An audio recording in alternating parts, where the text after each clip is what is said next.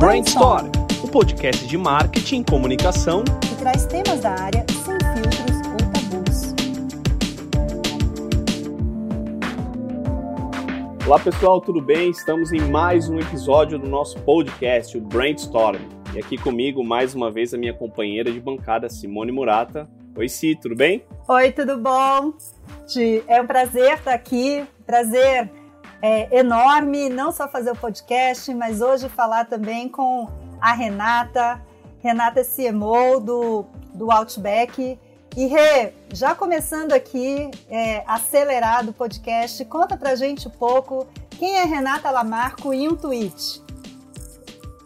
Vamos lá. Primeiro, é, é um prazer enorme estar aqui com vocês. Sou super fã é, da Makers, então é, ser uma das primeiras aqui convidadas é uma honra enorme. Obrigada. Obrigado, Rê. Renata em um tweet, profissionalmente, bom, é, diretora de marketing, comunicação e vendas da Blooming Brands, que é Outback, Abratio e Ozzy Grill. É, publicitária, 18 anos de mercado, e apaixonada pelo varejo, por inovação e experiência do cliente.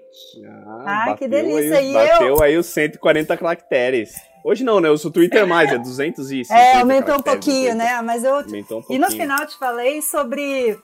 Sobre, eu te apresentei como CMO do Outback, mas na verdade você é muito maior do que isso, né? Você está na Blooming. Conta pra gente um pouco, já começando, como que é essa dinâmica de você ter um operador com várias marcas junto aí no mercado de, de alimentação? Olha, é, fui exclusivamente Outback, é, que já é bastante coisa, são 120 é, restaurantes, mais delivery, etc. Acho que tem, tem bastante coisa. E aí eu fui agregando, acho que como parte do meu crescimento e do desenvolvimento do time, eu, eu agreguei a Bracho, que são 12 restaurantes mais 25 é, é, dark kitchens. E aí na pandemia a gente decidiu criar o Ozzy Grill, que é uma marca 100% digital. É, enfim, que começou com um teste de uma unidade, hoje tem 70. Na verdade, três meses depois teve 70, então a gente gosta aqui de muita intensidade. E, enfim, acho que é muito, é muito bom para ter a gente poder participar de ocasiões diferentes na vida dos clientes, enfim, com outras marcas, marcas com perfis diferentes e tudo mais. É, e ao mesmo tempo, acho que é, ter um time que está mais preparado, né? A gente eu poder delegar mais para poder ter uma visão mais estratégica do todo, né? Das, das três marcas, enfim, de novos negócios como um todo. Então é um desafio bem legal é, e, e, acho que isso vem me trazendo é, novas experiências, assim, bem diferentes, assim, outros segmentos. Animal, animal. Eu queria dar um passo atrás. Eu queria te perguntar por que você falou no comecinho da sua apresentação publicitária e, e, e assim, depois eu queria até explorar um pouquinho isso também da Si por que publicidade lá atrás, quando você escolheu esse caminho que te encaminhou para a carreira de marketing, não, sei lá, advogada, dentista ou qualquer outra profissão? que te levou à publicidade? Olha, é, eu acho que o principal ponto é eu tive uma mãe, é, tenho uma mãe, mas ela foi gerente de marketing da Pernambucanas ah, quando eu nasci. Então ela teve toda uma carreira em marketing, ela trabalhou legal. na Mesbla ela trabalhou, enfim, é na, na, na Renault, ela trabalhou em grandes empresas na área de marketing, em um momento que nem existia faculdade de marketing, né? Que então, animal. quando eu nasci, é, e assim, cresci tendo uma mãe líder, que naquela época, imagina, 30, quase 40 anos atrás, é, líder de Pernambucanas Brasil, viajava o Brasil inteiro, vários mercados, um time enorme. Então, para mim, aquilo primeiro foi uma super referência é, de mulher, é, enfim, profissional, de líder e tudo mais. Então, eu cresci muito nesse ambiente é, de, de inovação, de criatividade. Ela sempre trouxe bastante disso para casa. É, e acho que eu tinha uma veia muito forte também. Eu acho que quando eu tinha oito anos, até uma, uma, uma situação engraçada, assim todo mundo usava muito aquelas pulseirinhas de miçanga, não sei Verdade. se sim, sim. E aí eu amava essas pulseirinhas, eu fui fazer vários cursos de como fazer florzinha, como fazer não sei o quê. E aí eu comecei a vender na escola, no, no condomínio, no bairro, para as amigas da minha mãe. E de repente eu tinha, tipo, um, uma startup de miçanguinhas, assim. Que é 900 reais de venda de miçanguinhas Caramba. naquela época, né? Que 1900 reais era muito dinheiro. Caramba! Então eu acho que, tipo, desde sempre eu tive essa veia de produto, de venda, de entender um pouco do que, que o cliente quer. Imagina, eu falava, mãe, agora eu preciso fazer um curso porque eu vi um outro tipo de miçanga numa loja, né? Não tinha internet pra você ficar buscando tutorial, uhum. mas eu queria inovar, fazer coisas diferentes, enfim. Eu acho que eu sempre tive essa veia, mas acho que minha mãe foi uma grande inspiradora aí dessa carreira. Animal. E, e você, Si, por que marqueteira e não cantora? Olha, Ti, eu queria muito ser cantora. É... Você queria ser cantora Super mesmo? queria ser cantora. Eu, chutei assim, aqui. Cara, eu chutei aqui, a é? minha infância inteira, meu sonho de pegar o microfone, ser cantora. É que para eu ser cantora faltava um skill muito importante, que era saber cantar. É. Eu acho que eu sempre fui gru no grupo de amigas, assim, a pessoa que quando começava a cantar em karaokê, cara, todo mundo ria. Então, cara, era um sonho que por mais que você tivesse o how, o what não ia pra frente de jeito nenhum. E aí eu tinha uma fixação super grande por comerciais. Eu sempre gostei de comerciais, igual a Rê, desde pequena. Então eu assistia o programa para assistir os comerciais, era uma coisa louca. E aí resolvi entrar numa faculdade de publicidade, achando que publicidade era fazer um monte de filminho bacana aí para fazer comerciais. E aí eu tive o choque a primeira vez, né? Que o, o, legal mesmo não era fazer o filme só, mas era você pensar por que fazer o filme, para quem fazer o filme. E eu acabei indo para esse lado de marketing. Mas é uma coisa, um ponto, um ponto que eu até comentei com o tio outro dia. Quando a gente escolheu uma faculdade de publicidade e propaganda, no meu caso, era uma faculdade de humanas, né? E de Exato. repente virou uma faculdade de exatas que eu fico o dia todo discutindo o modelo de atribuição, é, enfim, a gente vai se adequando é. e eu tenho aprendido muito. É, faço cursos, enfim, estudo bastante, mas virou totalmente número, resultado. Eu tô na área de vendas, né? Eu sou responsável por vendas, então é, é, um, é uma coisa muito diferente do que eu escolhi lá atrás, que era uma. Eu, eu comecei, trabalhei 10 anos em agência de publicidade, planejamento, eu estava super próxima da área de criação, enfim. E aí fui evoluindo e, e hoje é, amo essa área de, enfim, que traz resultados, que traz é, muito mais do negócio para a mesa, né? Não, e você trouxe um ponto super importante. Quando eu saí da faculdade, eu fui trabalhar na Bung Alimentos, né? E era uma empresa muito mais trade do que marketing em si, né? E eu senti uma necessidade desesperadora de entender mais de exatas de números do que a faculdade tinha dado. E nesse meu desespero, eu fui fazer uma pós-graduação em administração industrial na Poli. Olha que loucura, sair da SPM e cair na Poli. E assim, e foi o que hoje faz muita diferença na minha carreira, porque a intimidade com números, a forma com que você vê processo é muito diferente daquilo que a SPM me ajudou. A SPM fez um lado, né? Toda a parte conceitual, de experiência é, é, do consumidor, de você gerar insight, mas a hora de run the business, cara, ele é todo veio de em cima da pole. Legal. Que animal, que animal. Hum. Eu escolhi publicidade por acaso, assim, eu, eu, eu... É engraçada a história, assim, eu, eu, eu, queria ser jogador de futebol, tentei ser jogador de futebol minha vida inteira, até meus 16 anos, joguei Jura? no Palmeiras e tal, e, e, e, não consegui por uma, por uma lesão, enfim, não deu certo. Minha mãe bateu nas minhas costas e falou, amigo, você precisa estudar, né? E aí eu fui estudar, terminei minha escola e prestei para todos os vestibulares possíveis, assim, eu não sabia o que eu queria. Na verdade, eu queria educação física, mas não dava dinheiro e minha mãe ia brigar comigo. Então eu falei, cara, você precisa de um curso que te dê, na mentalidade da minha mãe, uma profissão, né? É, e eu falei, cara, não sei o que eu quero, eu quero fazer educação física. Eu fui numa feira de, de aquelas feiras de profissões e a feira mais me atrapalhou do que me ajudou, porque eu fui querendo fazer educação física, saí querendo fazer 19 cursos, assim, de, de, engenharia elétrica, publicidade, administração, economia. A cada stand que eu ia, eu trazia um livrinho, um folheto debaixo do braço e queria ser aquela profissão. Então acabei prestando para todos os vestibulares possíveis. É, de, sei lá, acho que nove vestibulares eu prestei. De nove eu passei em oito, mas coisas totalmente aleatórias, gente. Tá falando de, sei lá, engenharia elétrica, economia, administração, biomedicina, coisas assim. E o único que me deu bolsa de estudo 100% foi publicidade. Eu escolhi por, por isso, assim. E foi incrível porque mudou totalmente minha, minha carreira. Dali, acho que foi um puta acerto, que, é coisas da vida que acontecem. E minha carreira foi para marketing, para agências e tudo isso. Engraçado que durante a faculdade eu era o único da sala que não queria trabalhar em agência. Acabou que a minha, que a minha carreira também se encaminhou por esse sentido. Mas foi um baita acerto e, e muito do que eu tenho, o profissional que eu sou hoje, foi por ter entrado na faculdade. É, você nasceu para isso.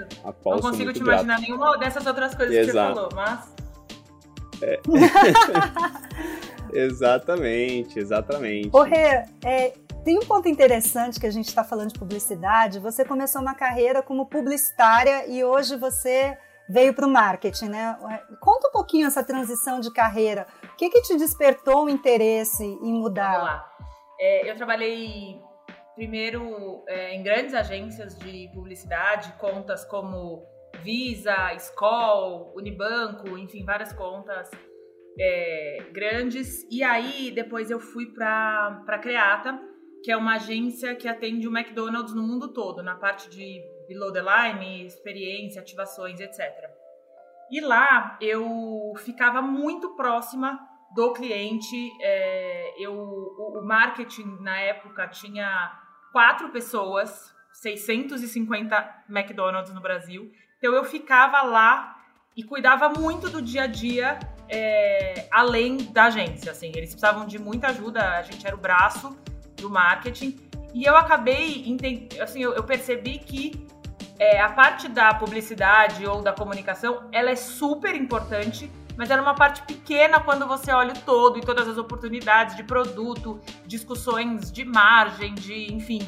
E aí eu fui me apaixonando, eu, eu atendi eles três anos e eu fui me apaixonando é, por esse outro lado, né, de olhar o negócio como um todo. É, e também pelo varejo, varejo alimentar, enfim. E, e aí eu realmente é, amava é, esse, esse meu trabalho, todo o time de marketing, enfim, a gente fez campanhas incríveis. E aí eu é, me mudei para Chicago, eu fui fazer uma pós-graduação lá, e aí eu já escolhi um curso bem focado em marketing e business, pensando em voltar para o cliente, né? Voltar para a área de, de grandes empresas e tudo mais. E aí, quando eu voltei da pós, é, o meu ex-cliente de McDonald's estava no Outback. A gente tinha uma relação é, super legal e ele acabou me convidando para essa posição. No começo eu aprendi muita coisa, porque por mais que eu estivesse próxima do marketing, eu não estava no dia a dia de olhar é, SNOP, enfim, né? Acho que tem muita um ponto super importante de inovação de produto, de estoque, de um monte de coisa que não era a minha realidade, mas é, hoje eu não consigo me imaginar numa agência de volta, assim, então é, é, realmente foi uma mudança enorme, mas super positiva, assim.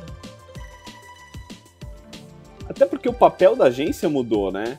É, é a gente, assim, existe uma discussão é, super sei lá, fluida aí no mercado sobre o papel da agência, o que ela faz, o que ela deveria fazer, não está fazendo, acho que nem, nem esse o ponto. Mas a, as skills e as, as, capabilities de marketing hoje são tão abrangentes que a, a, o próprio job description da agência ele, ele, é maior, ele é diferente, né? Então, talvez é, é a agência que a gente conheceu lá em, na publicidade é que nós estudamos nem é a agência que é hoje é, em eu dia. Eu até né? nem chamo. É bem menos criativa, se exige Ainda que sim, vamos lá, né, para as pessoas não entenderem mal. A criatividade, sim, como um ponto, um pilar super importante, mas tem muito fundamento de dados por trás que, que nem a agência estava preparada para tudo isso, né? É, eu, eu nem gosto de chamar minhas agências de agência.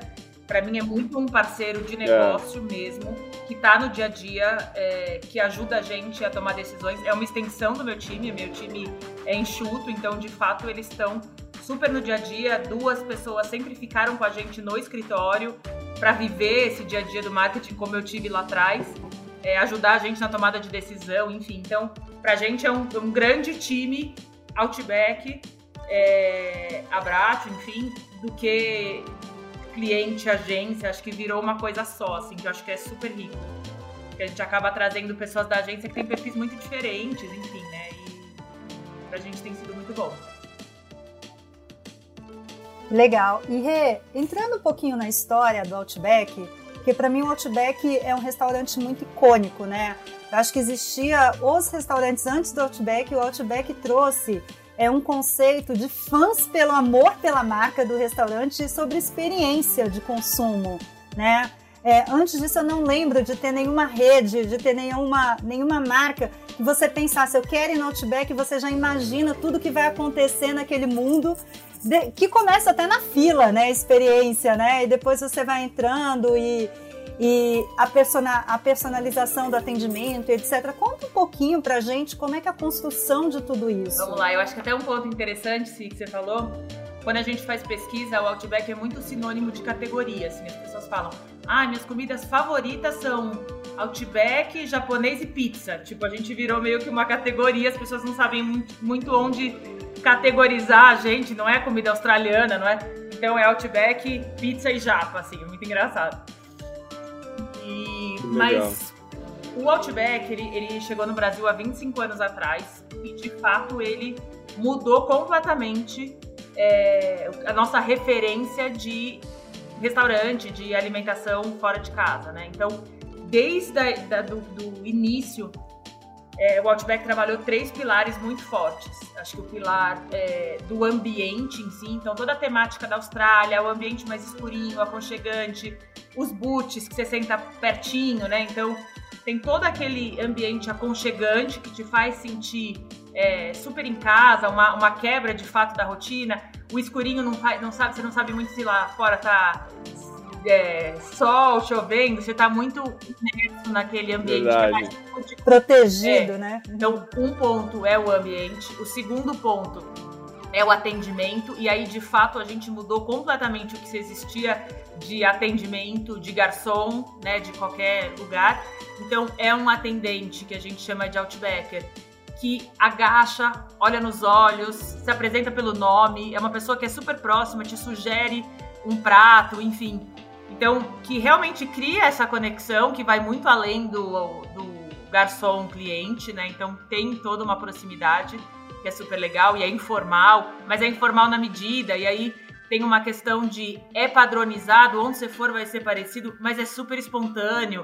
A gente estimula que as nossas pessoas sejam bem diversas e, e falem do jeito que elas quiserem, ainda que tenha um ritual de atendimento. E o terceiro pilar são os produtos. E aí acho que isso é, foi onde a gente realmente é, trouxe uma disrupção para o Brasil. Naquela época ninguém comia costela de porco, ninguém nunca tinha visto uma cebola gigante um chopp na caneca congelada, um pão australiano. A gente criou o pão australiano no Brasil. E hoje é um dos cinco tipos de pães mais vendidos no Brasil. As pessoas falam pão tipo australiano, quando na verdade é um pão que o Outback trouxe, né? Não é um pão australiano. Não existe esse pão na, na Austrália.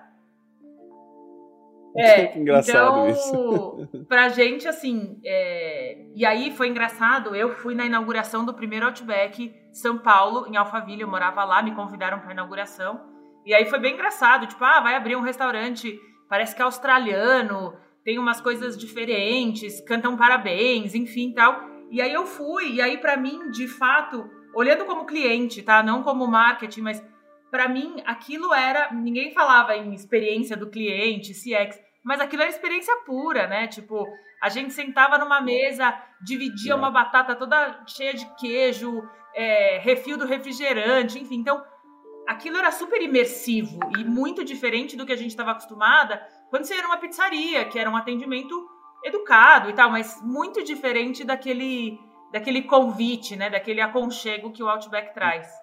Então, e aí, para mim, foi muito legal. É, eu fui na inauguração é, há 23 anos atrás, ainda adolescente e tudo mais, mas criei uma relação emocional muito grande com a marca. Era lá que eu comemorava meu aniversário, é, sei lá, coisas legais da vida, passei na faculdade e tudo mais.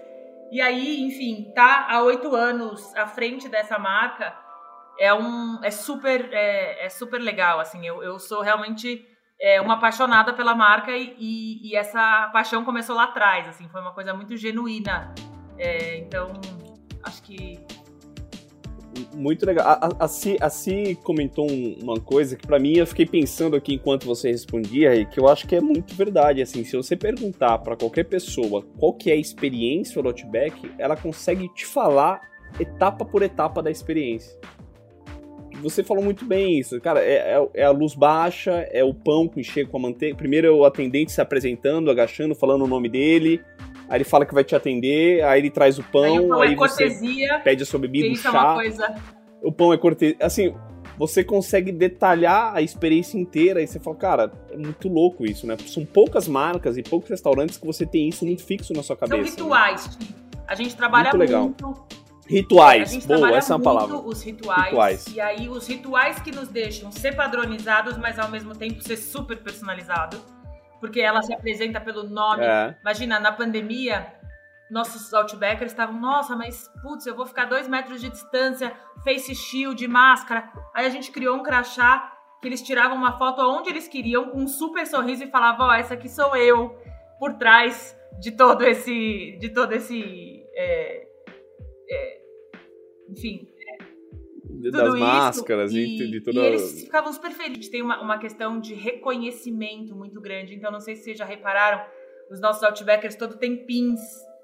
E aí, a cada coisa que eles fazem, eles conquistam um pin.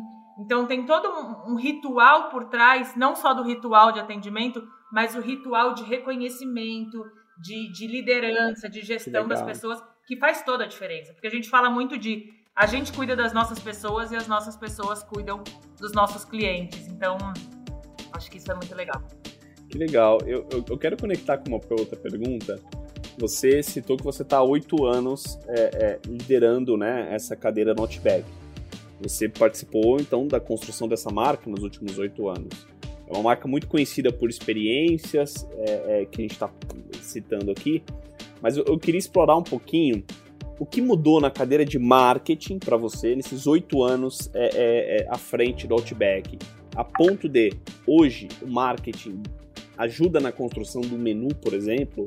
É, enfim, o, o, o, que, a cadeira se desenvolveu também ao longo desses oito anos junto com o desenvolvimento da marca? Legal.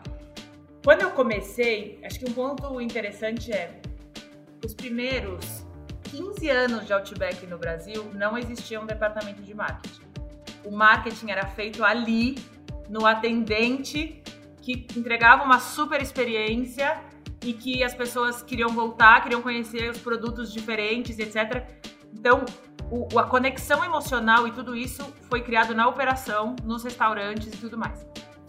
Quando Legal. eu cheguei, a área de marketing estruturada tinha dois anos. É, eu entrei, a gente tinha 40 restaurantes e eu era basicamente uma pessoa que cuidava de comunicação institucional e parcerias. Era isso. É, então, era uma gerência de marketing com essas atribuições. E ao longo dos anos, é, a gente foi de fato evoluindo muito essa cadeira. Primeiro, para a questão de vendas, muito forte.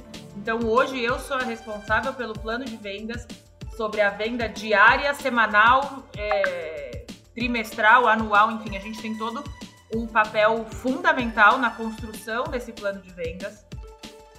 Eu tenho um papel fundamental de inovação, então sim, a gente lidera toda a questão de portfólio de menu, de inovação, lançamento de produtos, é, otimização de cardápio, preço.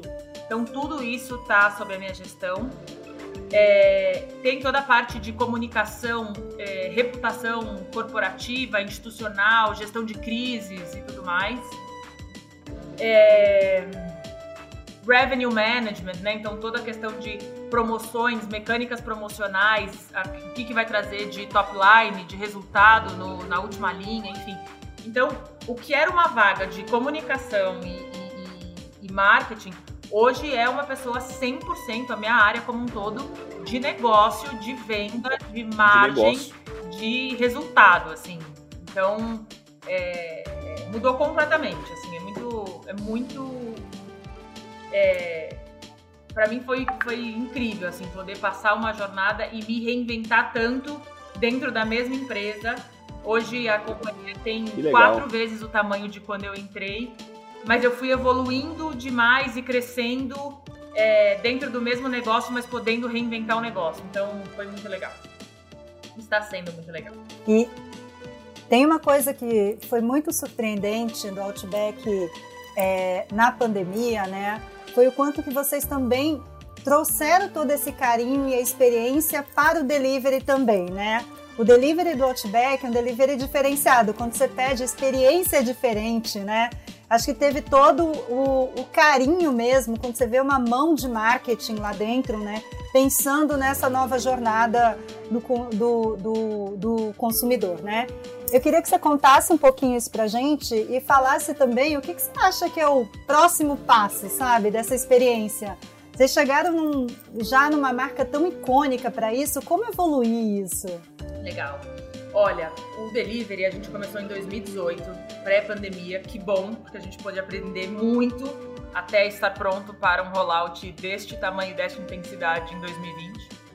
Quando a gente começou em 2018, o meu maior desafio era, bom, se a gente tem muito claro que a gente tem três pilares, um dele é o ambiente, o outro é o atendente, e isso não vai para casa do cliente, e eu não vou entregar só comida, o que, que eu vou fazer para levar a experiência para o delivery. Então, acho que como que eu levo a experiência sem ter esses dois pilares? Acho que esse era o ponto. E aí a gente discutiu muito, enfim, e aí o, que a gente entendeu foi, primeiro, a gente tem que trazer esse one-on-one, é, então a gente tem uma cartinha, a pessoa recebe em casa uma cartinha, então, olá Simone, good day, né, que é o nosso, como a gente fala é, em australiano, good day Simone, tal, tal, tal com várias dicas. Desde o primeiro momento da, do, do, pedido, você já recebe um SMS com seu nome, com algumas dicas, mas na cartinha a gente reforça.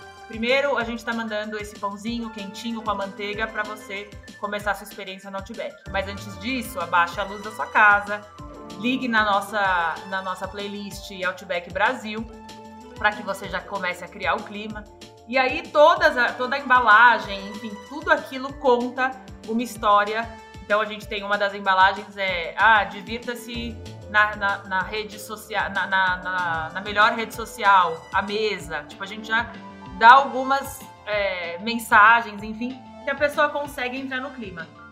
Além de, e aí na pandemia sim a gente escalou e, e tra trabalhou toda uma nova ocasião de consumo e produtos para compartilhar, e growler de chopp, que eu não sei se vocês já pediram, mas vem numa sacola inteira congelada, é, produtos para a pessoa finalizar em casa, enfim, para criar uma experiência em família e para de fato trazer essa quebra da rotina que é o que o Outback representa. Então, acho que a gente é, já partiu de uma experiência no delivery, de tudo que a gente poderia fazer como proposta, mas na pandemia a gente é, trouxe muita inovação e muito lançamento de produto que pudesse combinar mais com essa ocasião, em casa, enfim.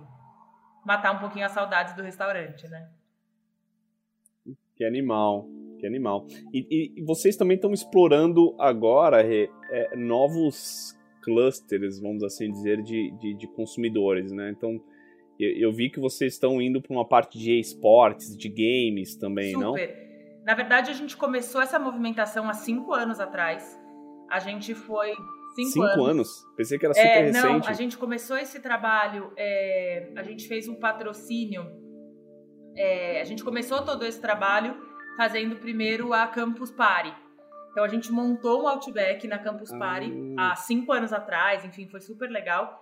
E de lá para cá quando nem era nem hype era, ainda, esportes. E, e pra gente foi uma jornada super natural, assim, porque o nosso desafio como marca, a gente é uma marca de 25 anos, mas eu quero muito que seja uma marca jovem, moderna, relevante, que esteja nas conversas e tudo mais. Então a gente já começou a pensar o que, que o jovem de cinco anos atrás estava começando a se conectar e como que a gente trazia a marca que é uma quebra da rotina, assim como os games, assim como filmes, séries, que a gente fala com geeks, com outros universos. Então, essa foi uma, uma jornada que a gente veio é, potencializando ao longo dos anos. Nos últimos anos, já patrocinando o BGS, CCXP, vários times, a gente patrocina é, é, times, campeonatos, enfim, a gente tem um trabalho legal. bem legal e que na pandemia a gente de fato é, potencializou ao máximo, assim, porque as pessoas estavam em casa jogando, precisando muito desse momento de descompressão, de quebra da rotina. Então a gente convidava times, eles colocavam um QR Code, pediam Outback, comiam juntos enquanto jogavam.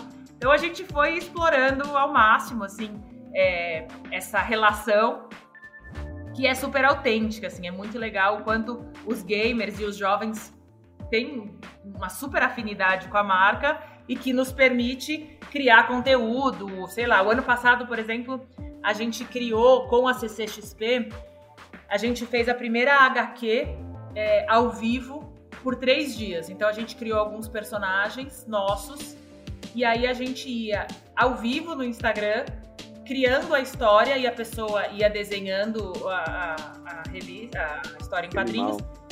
E, a gente, e o cliente, né, o público que ia votando. E aí, o canguru vai para não sei aonde ou ele vai para o metaverso? Ah, aí falava metaverso. Aí ia desenhando toda a história. E no fim a gente ficou com uma HQ enorme, física, super legal, que a gente imprimiu. E nessa edição da CCXP desse ano, a gente vai ativar e continuar toda essa história. Então, é, é um caminho que a gente vai percorrer ainda com muita intensidade. A gente quer se aproximar o máximo possível é, desse público, que é o nosso público do futuro. Enfim, é, é quem vai trazer essa, esse fresh para a marca, né? Legal. E você falou aqui um pouquinho do público do futuro. Vou te fazer uma pergunta ligada até à minha vida que são alimentação feita de planta. Como que o Outback vê é, essa tendência né, de, de trazer mais planta para o cardápio, né? ou seja, em forma de hambúrguer, em forma é, de outros pratos que não estavam lá no início da história do menu do Outback? Olha, é fundamental se é, a gente começou com uma plataforma vegetariana há três anos é, a gente tem um, um, hambúrguer de, de brócolis, enfim, ele tem todo um, um, prensado de queijo, enfim, várias coisas, vegetariano. E na ocasião a gente criou vários pratos é, para esse público. Depois a gente foi entender que de fato o plant-based estava chegando com uma força muito grande, uma necessidade de veganos, pessoas que amavam Outback, que foram entrando nesse mundo de vegetariano, vegano e etc é, e que também gostariam de continuar é, frequentando o Outback. Então a gente fez muita pesquisa com o cliente, trazer eles para conversar, depois trazer ele para degustar o nosso prato. E hoje a gente tem um burger é, plant-based, a gente tem macarrão com carne de jaca, a gente tem, é, enfim, alguma, algum, a gente tem muito para evoluir, tá? E a gente está aprendendo muito nesse segmento mas o que a gente fez até hoje foi muito conversando com o cliente, com a expectativa. É, a gente desenvolveu, por exemplo, é, oito burgers e deu para o cliente ajudar a gente a escolher. Porque eu não sei, né? Eu não sei, eu, eu não, não, não vivo esse, esse, esse, é, esse hábito de consumo, então a gente traz muito cliente, são grupos, tem pesquisa quali, quanti, para a gente entrar nesse universo da melhor forma possível. Mas de verdade aprendo muito, assim. É, eu, eu ouço muito cliente em como que a gente pode, de fato, fazer esse próximo passo. Porque é um, é um mundo que vai crescer demais e, e que tem muita evolução aí pela frente. Isso é muito legal, porque uma das coisas que eu mais ouço, né, quando a gente fala com o consumidor, é que quando você opta, né, por ter uma alimentação que é plant-based, Geralmente, ainda no Brasil, você chega num restaurante e você quer comer, você tem a opção de salada. Né? E a salada, ela não dá a mesma vibração que o que você falou, não dá a mesma socialização do que, do que você teria com um hambúrguer plant-based ou com uma macarronada é, também feita com carne de jaca. Porque tem uma coisa de vibração, né? Cara, tá todo mundo aqui jacando, comendo um hambúrguer maravilhoso e de repente a minha opção é uma saladinha de folhas aí com dois tomates em cima. Não, não dá. E a gente, é, a gente fala muito o Outback é sobre bold flavor, né? Não tem como a pessoa viver um uhum. momento bold é, comendo salada. Então, de uhum. fato, a gente tem hoje um, mac and cheese. Ele é um mac and cheese com ribs em cima e tem um mac and cheese com carne de jaca exatamente igual. A pessoa tem que se sentir dentro do universo. Ela não é uma pessoa à parte. É isso, inclusão é isso, né? A pessoa se sentir muito é, dentro daquele momento. Então, É, mas com certeza a gente tem um caminho longo assim para percorrer. Esse nosso hambúrguer plant-based, ele é feito com queijo vegano e tudo mais. E quando a gente começou a entrar nesse mundo com mais força, ouvindo o cliente, por exemplo, ele fala: "Ah, eu sinto falta de ter uma sobremesa vegana". E agora a gente está nessa fase de desenvolvimento, porque Outback também é sobre indulgência. A pessoa quer comer uma coisa gostosa e finalizar com uma sobremesa. Então, é uma jornada e a gente tem um caminho longo para percorrer. Mas acho que ou que legal, o cliente, saber o que, que ele tem de expectativa, é, é passo um, né? Pra gente desenvolver o que é melhor. É, é, eu, eu queria explorar esse ponto, conectar com esse último ponto, Rê, que você disse de ouvir o cliente, né? É, ainda nesse ponto de, de evolução da sua cadeira nesses oito anos, isso também automaticamente aterriza para o seu time. Hoje as áreas de marketing elas, é, elas estão cada vez mais conectadas a dados, a informação, a novas tecnologias e tudo isso. Foi um pouco que a gente estava conversando é, é, no início, né? Que a publicidade era, era, menos humanas hoje, mais uma área de exatas quase, né? É, quando a gente trata de ouvir o cliente, quais skills hoje que você vai trazer alguém para o seu time você olha e você não olhava antes, assim, para a montagem da sua equipe, para que isso que você tenha como visão de marketing aterrize em, de fato em ação, em estratégias e tudo isso. Quais skills hoje uma pessoa tem que estar no seu time? Olha, eu ter? acho que um ponto fundamental que eu tento trazer para o meu time é, primeiro, a diversidade de gostos, diversidades. É, a diversidade é importante como um todo, mas é, eu tenho pessoas que são vegetarianas no meu time, eu tenho pessoas que são apaixonadas Legal. por games. Eu tenho pessoas, então assim, buscar uma diversidade dentro. Referências é, diferentes. Uma pessoa que é super influencers, que posta, que não sei o que lá, que é TikToker, né? Então acho que isso alimenta muito o time. É, e a gente começa toda segunda-feira uma reunião, a nossa reunião de time, é, eu chamo de checking round em que cada uma das pessoas fala o que, que mais chamou sua atenção é, na última semana. E aí é sobre trazer referência, referência de arte, de inovação, de tecnologia, de tudo. Então acho que isso já aquece muito é, a gente como time para ser mais rico, mais diverso e tudo mais. Mas aí acho que aqui tem um pouco, eu tenho áreas bem distintas, né? Dentro do, eu tenho a área de trade e aí o nosso trade se reinventou completamente. O trade que era o restaurante, o, o, o, trade area, né, em torno do restaurante, hoje é aonde que as pessoas estão consumindo o Outback? É no delivery, é nos games. Então, quem cuida de toda a minha plataforma de games é a gerente de trade.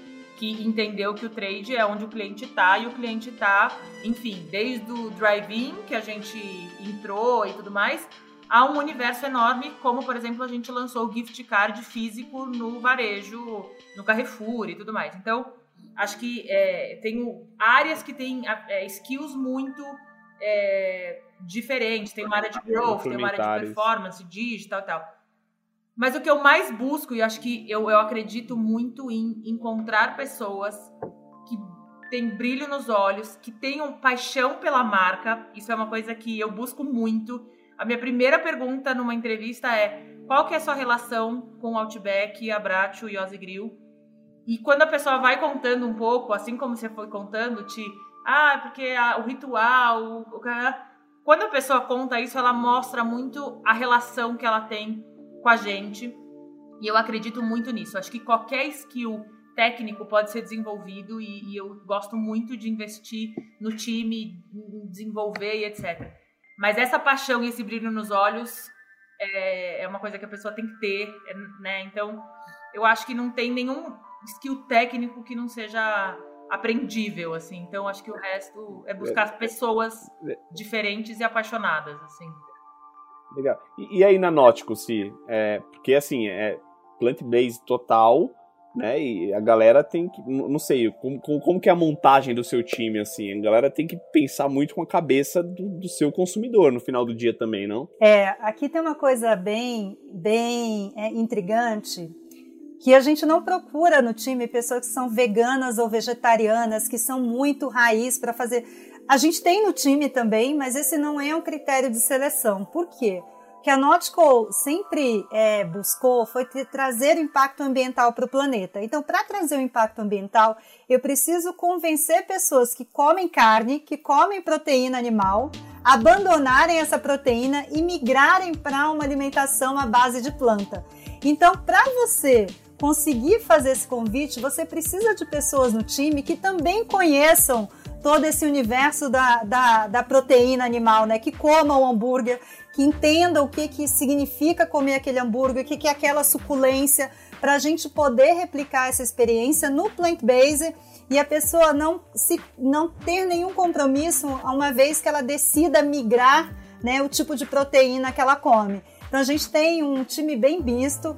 Eu acho que isso que a Rê colocou é fundamental, cara, é, é diversidade de pensamento. Tem o cara que é super vegano, que ele vai comer aquele, aquele prato e vai falar, cara, eu senti falta disso, isso aqui, eu já tô no final da jornada, e tem outro que está começando a jornada, né? É, e diferente do, da experiência do Outback, toda a história de plant-based ainda é muito nova. Então a gente vê pessoas em diferentes momentos dessa jornada, pessoas que é, pessoas que conhecem muito bem o que é plant-based, pessoas que estão experimentando e pessoas que adotaram isso há pouco tempo. Então, o time precisa transitar também em todos esses momentos é, diferentes, né, e todos esses segmentos complementares aí dos consumidores. Não, isso, isso, é, isso é muito louco, assim, né? Aqui no, aqui no, no RAP também, é, primeiro que o Rap ele tem é, um time extremamente diverso em, em, em vários aspectos possíveis é, e é um time muito novo, né? Quando eu olho pro meu time, a média de idade é de 23 anos. São uma galera super conectada, eu me sinto um tiozinho na galera, assim, né? É, é, mas o, o, bacana disso tudo é que é uma oxigenação de ideias e, e, de coisas novas, você não tem ideia, assim, do, do que tá acontecendo. A galera já tá hypando isso há muito tempo, assim. Até na semana passada, eu até comentei com você, se do, do, do, dessa, daquela, daquela, daquela matéria que eu vi, foi o meu time que compartilhou comigo, das marcas virando curators e curators virando marcas, assim, eles conectando as duas coisas. Falei, cara, olha aqui uma oportunidade que a gente tem de fazer a ponte, ajudar marcas com live shopping e conectar cara, que animal essas coisas. Isso oriundo do time, assim, né? Então, quando você traz um time diverso, com perspectivas de mundo completamente diferentes, faz com que o dia a dia da área se torne um pouco mais fácil, mais fluido, né? As coisas, as ideias acontecem naturalmente, você não precisa ficar empurrando o time para que as coisas aconteçam. Puta, gostei muito desse, desse, desses exemplos de vocês, assim. Muito bacana. Eu, eu queria, a gente está no momento agora do nosso podcast que é um, um, um, quadro que nós temos aqui que é mico de carreira. E eu, eu queria que você compartilhasse um momento engraçado que você passou. É, pode ser um momento corporativo alguma situação. Você ali tá, tá no front de uma marca de puta, como um Outback, um restaur, restaurantes super legais tal. Deve ter acontecido várias situações engraçadas ao longo desse período, assim. Fala uma situação que, que, que te recorda, assim, como carreira, ou no, na sua experiência de agência que, que possa ser bacana da gente saber os detalhes, os bastidores.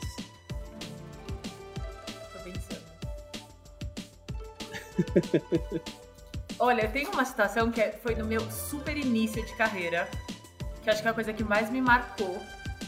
É, eu estava num processo seletivo de estágio é, e eu fui na entrevista e aí era uma daquelas dinâmicas de grupo e, enfim, super competitivas. São 20 pessoas, eram 19 homens, todos tipo terno, gravata, não sei o que lá, e eu. E aí eles passaram um desafio extremamente complexo é, para uma estagiária que estava no segundo ano de faculdade. E eu fiquei super intimidada ali. É, e eu não consegui chegar, eu fiquei nervosa, não sei, era meu primeiro processo seletivo. E aí eu fiquei super nervosa e eu não consegui chegar no desafio. É, de tanto nervoso, sei lá. E aí eu falei, ai, é, será que eu posso ir no banheiro um minutinho? Ela, ela falou assim, ah, a gente vai, então, todo mundo acabou, agora a gente vai apresentar primeiro as mulheres, como você é a única, você começa. Eu falei, ah, posso sair no banheiro um minutinho? Pode. Eu fui embora. Caracas. E aí, você me falou isso, mico. Pra mim, assim, eu saí de lá me sentindo péssima, péssima, péssima. É, mas foi uma coisa que eu tive que me preparar muito. Eu acho que isso me deu muita, é, acho que muita garra, muito. Eu queria muito trabalhar numa empresa é, é legal, grande, multinacional e tudo mais, então eu tive que me desenvolver muito, me desafiar muito. Eu era super tímida, então eu acho que é, acho que foi um, um, um game changing assim para mim, porque daí de fato eu eu participei de milhares de processos e aí, enfim, consegui evoluir. Mas nesse primeiro momento de carreira eu me senti assim loser. Nossa, como que eu vou, eu fui embora? Não tive coragem de fazer, de apresentar. Não... Então acho que é, depois esse foi um momento marcante. Eu, eu, tenho, eu tenho um momento também para compartilhar sobre isso. Assim, você, você me lembrou de uma, de uma situação, de uma é, é dinâmica que eu, assim, foi em 2010 isso.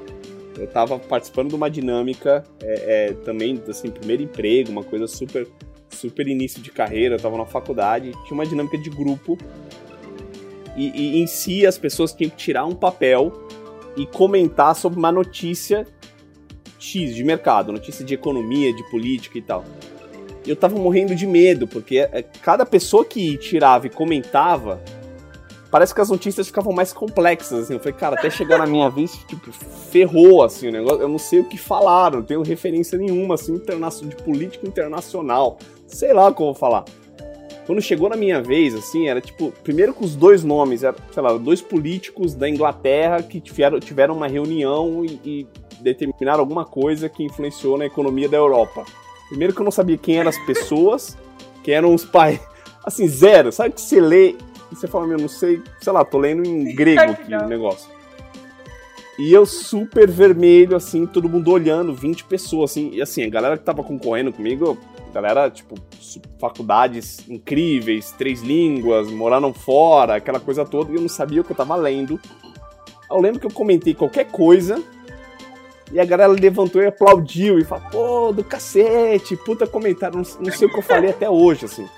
Aí eu passei dessa etapa da, da, da entrevista, dessa dinâmica, fui para as entrevistas e tal, e a galera, meu, puta comentário. Nossa, quando você tirou aquilo, eu falei, cara, nem sei o que eu falo. Falei, qualquer merda, sabe? Você qualquer merda. Aí você, você, me lembrou dessa situação, até hoje eu nem sei o que eu falei na época, assim, colou, assim, foi um negócio. É passou batido. Porque aquilo é, a partir dali, eu comecei a me preparar tanto para as coisas, para as apresentações, para tudo, que hoje é uma coisa assim, eu tenho uma apresentação pro time dos Estados Unidos, eu treino muito, eu escrevo o que eu vou falar, eu me preparo, eu faço uma apresentação. Eu acho que eu, eu desde lá, assim, teve uma coisa de, de, de coragem, de, putz, eu vou voltar para os processos seletivos, eu vou passar, eu vou conseguir uma vaga legal. Então, acho que foi um, um mico que, que gerou bons frutos, assim, mas foi um mico. Legal. Acho que no começo você, de carreira a gente tem vários. É, não, eu sou a, a campeã de micos. Assim, toda semana eu tenho uma coleção de micos aí para contar. Assim, em todo lugar que eu passo sou conhecida para a pessoa que gera micos. Mas o começo de carreira tem um também de muita vergonha. Que assim, eu tinha uma amiga que morava, né, na época da faculdade você divide apartamento, com uma menina que era trainee de uma empresa que eu fazer programa de trainee.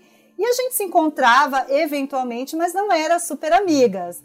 Aí fui fazer entrevista lá, processo de trainee, dinâmica, etc. Passei, fui para a entrevista presencial. E aí foi muito espontâneo, deu conversando, falar, ah, eu gosto bastante dessa empresa, porque eu conheço é, uma trainee daqui, e ela me fala bastante coisas legais do programa. Aí a recrutadora me perguntou, né, como chama é, essa trainee que você conhece? E cara, e na hora me deu um branco, mas um branco total, assim. E aí eu falei, cara, não tô lembrando o nome dela. Aí eu meio que comecei a descrever ela. E essa recrutadora, eu acho que é daquelas que tá assim, tava num dia do bruxo. Ela virou para mim assim e falou assim: Mas você tá inventando que você conhece alguém para começar a entrevista? Cara, eu parei de um jeito que eu travei, que eu não consegui falar mais nada. Nenhuma pergunta que a mulher fazia, tipo, qual é o seu nome, onde você estuda não saía da minha boca. E eu fiquei assim, uns 10 minutos em silêncio olhando para ela, Travou. em choque. Travei total. Aí não, é que você tô... falou, cara, tem uma hora que você vê que você não tá, você pede desculpa, pega a sua bolsa, vira as costas e vai embora. deleta na sua deleta, vida essas tipo assim deleta. eu vivi eu vivi até antes de entrar naquela sala e minha vida continuou depois daquilo ali tipo um HD você, de, você recorta e, e sabe o que eu acho pior? Que é uma vergonha que ninguém sabe é só você. Você saiu da sala e você, é recrutador. é. mas você tem a impressão que tá todo mundo sabendo daquilo e você quer se enfiar num saco coisa que te consome É, e, mas é um aprendizado sempre, né, cara? Antes de você falar alguma coisa na entrevista, tenha certeza que você tem a história completa, né? É. Nenhuma, Não, nenhuma informação é, numa entrevista é de graça, né? Você tem que entrar bem preparado. E eu acho que o, o contrário Isso. também é importante, né? Uhum. É, ser muito humano numa entrevista, deixar a pessoa à vontade. Ah, com certeza. Quando eu, eu começo qualquer entrevista falando, e aí, qual é a sua relação com o Outback? E aí a pessoa se solta, ela vai contar, puto, dia, primeira vez que eu fui no Outback na vida, né? E aí você vai criando esse ambiente que, de fato, eu quero conhecer ela para ver se ela tem fit. Eu não quero testar o nível avançado do Excel. Então, acho que também esse lado mais humano, essa empatia é muito importante. Imagina, estagiário super nervoso, sabe? Assim, acho que dá para ser muito mais leve, né? Muito mais. Mais empático, né? Com o outro, tá numa situação tensa Exato. ali. Legal. Rê, hey, eu, eu, queria te perguntar, assim, você tem, tem dois filhos pequenos, é, é, pandemia, trabalha em casa, tô perguntando porque eu tô me imaginando nessa situação também agora, tá? Trabalha em casa, dois filhos pequenos, você liderando uma área enorme, três marcas, é, como que foi isso, assim? Foi desafiador. Eles, eles participavam das reuniões com você? Porque a Maria Clara às vezes participa das reuniões Olha, comigo Ti, aqui. O meu foi em especial desafiador, porque eu tava de licença maternidade quando começou a pandemia. O meu pequenininho tinha três meses só. Eu iria voltar com cinco. Mas eu comecei a, enfim, a gente precisava tomar decisões importantes. Fecha os restaurantes, escala o delivery. Então eu comecei a participar um pouco. É, então eu tinha o Fê pequenininho, o mais velho sem escola por muitos meses e aí todo o desafio de fechar 120 restaurantes e cuidar de um time de mais de 20 pessoas, enfim. Então foi muito desafiador. Eu tava morando no interior, a minha internet mal pegava, é, então assim, foi bem desafiador, foi muito intenso, é, mas eu acho que eu aprendi muita coisa, em especial olhar as coisas sobre perspectiva, assim, tipo, tava tudo muito complexo, mas no fim do dia eu tava com a minha família, eu tava num lugar gostoso, eu tava com saúde, é, nenhum de nós pegou o Covid, é, minha família tava protegida, enfim. Então, eu acho que isso ajudou muito a olhar as coisas, tipo, o que, que de fato é importante, como que a gente é, olha esse lado né, positivo. Então, é, foi desafiador, mas eu acho que eu saí muito mais é, preparada, enfim, eu cresci muito nesse período. Assim. É, em especial, o meu filho maior, ele teve várias dificuldades longe da escola, quatro meses sem ver nenhum amiguinho, porque daí a gente estava com os meus pais, grupo de risco e tal. Então ele precisou muito de mim. É, e aí eu realmente fiz uma balança do que, que eram as prioridades, sem deixar que o, o trabalho, é, é, né, enfim, não podia deixar nenhum nada cair, mas ao mesmo tempo é, tá muito próxima como mãe. Então eu cresci muito, assim, como, como mulher, como mãe, como esposa, enfim, continuar fazendo coisas que me davam prazer, que me traziam um pouco dessa descompressão, que não é só trabalho e tal. Então, é, a gente aprende muito, né? A gente não, tem que... Engraçado, né? É, a gente, lá no RAP, a gente voltou as atividades normais, né, ao escritório, há menos de um mês, assim. E, e é engraçado porque é, é muito diferente, assim, a, a dinâmica de, de ir escritório, aí você começa a prestar atenção na jornada inteira, você fala, cara, que trânsito, né? Puta, será que é preciso tudo isso, né? Ir para uma reunião presencial, aí você trânsito de novo, aí volta, aquela coisa toda, não sabe nem como se comportar direito no escritório de novo. Mas eu vou te falar que pra então, mim, é, é, eu tenho. A gente ainda tá. todo mundo pode fazer ainda é, é, home office até a, o ano que vem, que vai ser híbrido. Enfim, a gente está definindo é, as regras, ouvindo muito o que, que os colaboradores querem, como que eles preferem e tudo mais. Mas quando eu faço reuniões presenciais, olho no olho, é uma coisa muito mais é, não sei, flui mais, é mais leve. Flui é, mais, é. A gente resolve tudo mais rápido, é mais acho. produtiva. Então, eu acho que vai ser um. um acho que vai, vai continuar é, essa, essa, parte social e, e, de estar próxima dos times, enfim, acho que é muito importante. Assim, acho que Eu, eu quero muito poder ver meu time de vez em quando. É, não precisa ser todo dia. Tem gente que mora em Guarulhos. Mas, é, mas, é, mas importante é, importante essa conexão, sem dúvida.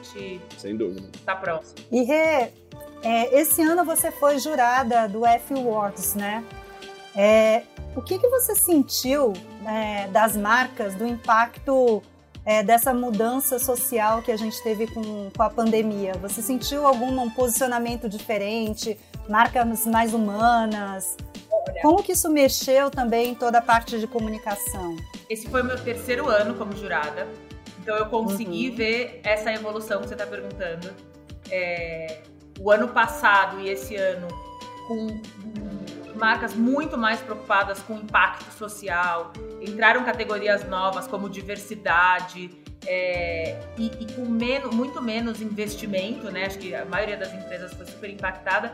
Então, muito mais criatividade e ações relevantes que de fato falam por si só. Assim, você não precisa de flights enormes e tudo mais. Então, é, eu, eu, esse ano foi, foi muito legal, assim, poder é, a evolução. O F é sobre eficiência, né? Por isso o nome. Então, a eficiência da comunicação, que vai muito além de grandes investimentos, etc. É buscar propósito e falar isso de forma autêntica e se conectar com as pessoas. E é muito sobre empatia. Então, mudou bastante e ainda assim com resultados incríveis, é, maiores ainda, né? Com muito engajamento no social e tal. Então, Algum case assim que te brilhou os olhos? Olha, é... muitos, eu, eu gostei muito, por exemplo, do Paulo Gustavo com a Consul, né? Aquela produção de conteúdo, creator e etc. Que você de fato traz a personalidade, enfim, acho que foi incrível. Alguns cases, Santander teve cases muito legais, o McDonald's naquela festa do pijama, é, do BBB, enfim, acho que teve coisa muito legal é, Magalu com 600 cases maravilhosos, assim, então é, teve muita coisa legal e, e, a cada ano que eu participo eu aprendo muito, porque a gente tem uma conversa muito rica ali nos jurados, muito bom. E, e tem hoje alguma marca que te inspira, Rê? Muitas. Você fala, puta, isso, essas, são referências que eu pego aqui para para o meu dia a dia. Muitas, muitos makers, inclusive. É, mas acho que Magalu, assim. Disparado, disparado assim, né? é um trabalho incrível. É, e não só de marketing, mas de companhia, de ecossistema, de criar e trazer é, marcas é, e negócios que façam muito sentido é, dentro do ecossistema, toda a ativação da Lu, enfim, acho que um trabalho incrível, assim. Muito legal. Muito bom. Muito bom. Estamos chegando na etapa final do nosso podcast. Passou super, super rápido. E, e eu quero puxar um tema aqui. Se você pudesse fazer uma previsão para o futuro, é, quais seriam os temas que um CMO, que o CMO vai discutir em 2022? Assim? Quais são as coisas que, que vão estar em canes lá? Você acha que serão relevantes para a cadeira? Eu acho que, primeiro, essa parte de dados só evolui dentro da, da dessa cadeira. É, dados, tecnologia, é, one-on-one mesmo, né? O que, que você entende do seu do consumo do seu cliente a ponto de identificar ele quando no, no varejo físico, entender o consumo dele no, na jornada digital e fazer esse O2O mesmo, né? O online to offline, vice-versa. Então eu acho que vai ter muito. É, e, essa é uma evolução que o Outback vai fazer com certeza, de você chegar nos nossos restaurantes, a gente poder identificar qual é o seu perfil, é, em que momento, em que ocasião você busca a gente, se já consumiu no delivery, sim ou não. Então, acho que é de fato usar os dados para personalizar a jornada do cliente e de fato entregar algo personalizado. E acho que a questão da, da cultura, da diversidade, da inclusão é, são temas que estão super em alta, mas que cada vez mais acho que a gente é, tem uma longa jornada ainda como sociedade para de fato ter uma diversidade no nosso dia a dia, em grandes líderes, é, em, em, times e tudo mais. E a gente falou bastante de diversidade de repertório e tudo mais, mas acho que tem muita inclusão é, de classes, de gênero, de raça, enfim, acho que tem muita discussão que tem que estar cada vez mais presente é, e que é papel das marcas fundamental trazer isso para as conversas. Muito legal, Rê. Adorei o papo, super obrigada pela conversa. Diego também, fiel escudeiro aqui, muito obrigado. Obrigado. Adorei. Obrigado, gente. E Rê, é, uma mensagem final para os nossos ouvintes do podcast. E mais uma vez, obrigado pelo seu tempo, por participar com a gente desse episódio incrível. Obrigada a vocês. É, Para mim é um prazer enorme estar aqui. É, e acho que, como mensagem final, é, eu acho que essa questão que você me perguntou, né, de, de ser mãe e tudo mais, acho que cada vez mais a gente tem que buscar esse equilíbrio na vida pessoal, profissional eu não sou uma profissional é, menos qualificada ou etc. É, por eu ter toda uma outra parte enorme da minha vida, como mãe, como esposa, como enfim.